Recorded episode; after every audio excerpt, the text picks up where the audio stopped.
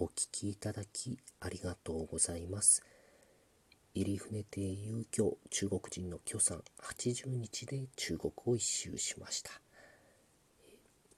天津の町に行きました。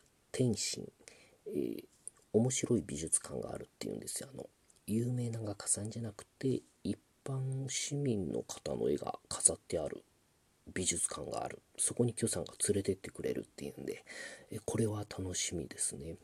あの有名な方じゃなくて普通のなんとか一般応募みたいな展覧会とか日本でもやっぱ行きますけどすごく発見もあるしエネルギーも感じて楽しいですよね。でまた中国のその一般の方がどんなの書くんだろうってすごく興味もあるので、えー、楽しみに行きました。バスに乗ります。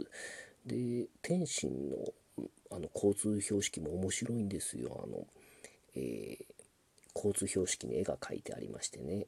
あの、えー、ドライバー運転手とその、え助手席にいる人がすごく喋ってるんですよ。面白い話かなんかして笑っている。でそこで、えーと、喋りすぎによる、え不注意に気をつけてくださいみたいなことが書いてあるんですけどこれはあの天心の土地柄なんだそうです。すごくお笑いを好む、えー、土地柄で、で、皆さん面白い話するのが好きで、そういう交通標識はもう天心独特のものだって許さんも言ってました。で、そんな話聞いてるうちに30分ぐらい乗りましたかね、バスが着いたんです。その美術館のある町に。で、えーその町全体を観光地として新しく作っている感じでしたね。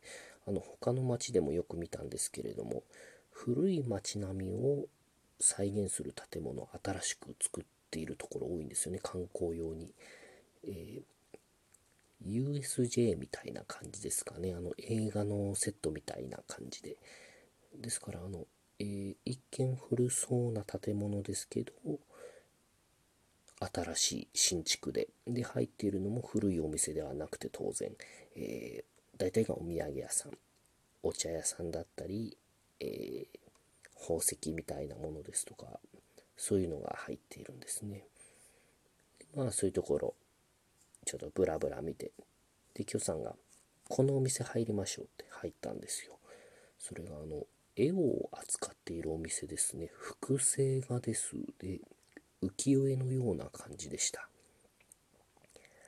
えー、若い、えー、若ハゲですね。30代だと思うんですけどね、あの、メガネをかけた、痩せた方でしたけどもね。あの、その、許さんがまあ話し込んで、で、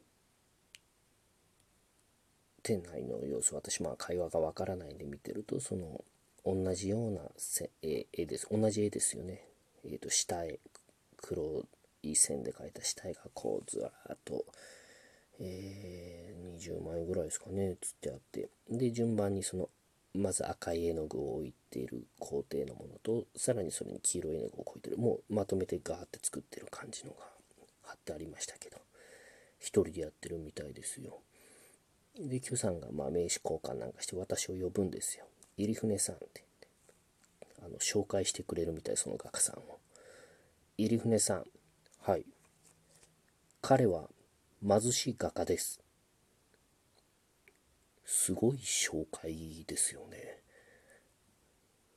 これ聞こえてたら怒られるだろうなと思うんですけどね意味が。まあ貧しいまあそうですね。若ハゲ、まあねえ。複雑なんですよね。あの、これ、Q さん、僕のことこうやって紹介してる可能性あるってことですからね。あの、いろんな街で、彼は日本から来た貧しい落語家ですっていうふうに紹介してる可能性ありますから、複雑でした。で、いろんなお話で日本から来たんですよなんて言うとすごくよくしてくださって。で、さんが絵を1枚買ったんですね、その方の絵を。私あんまりいいなと思わなかったんですよ。よく見ると、あの、線から色がはみ出たりなんかして。でも、許さんは随分気に入ったようで。入船さん、まずこの図柄がいいです。これは中国の伝統的な絵です。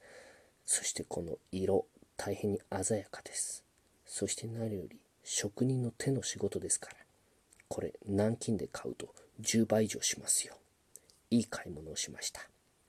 出ましょう。でお店を出たんですよ。でバスに乗ろうとするんですよ。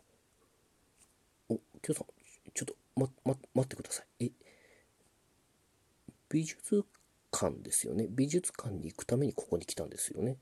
そうです。えまたバスに乗り継いで美術館に行くんですか？いいえ。帰ります。え？美術館行かないんですか？はい。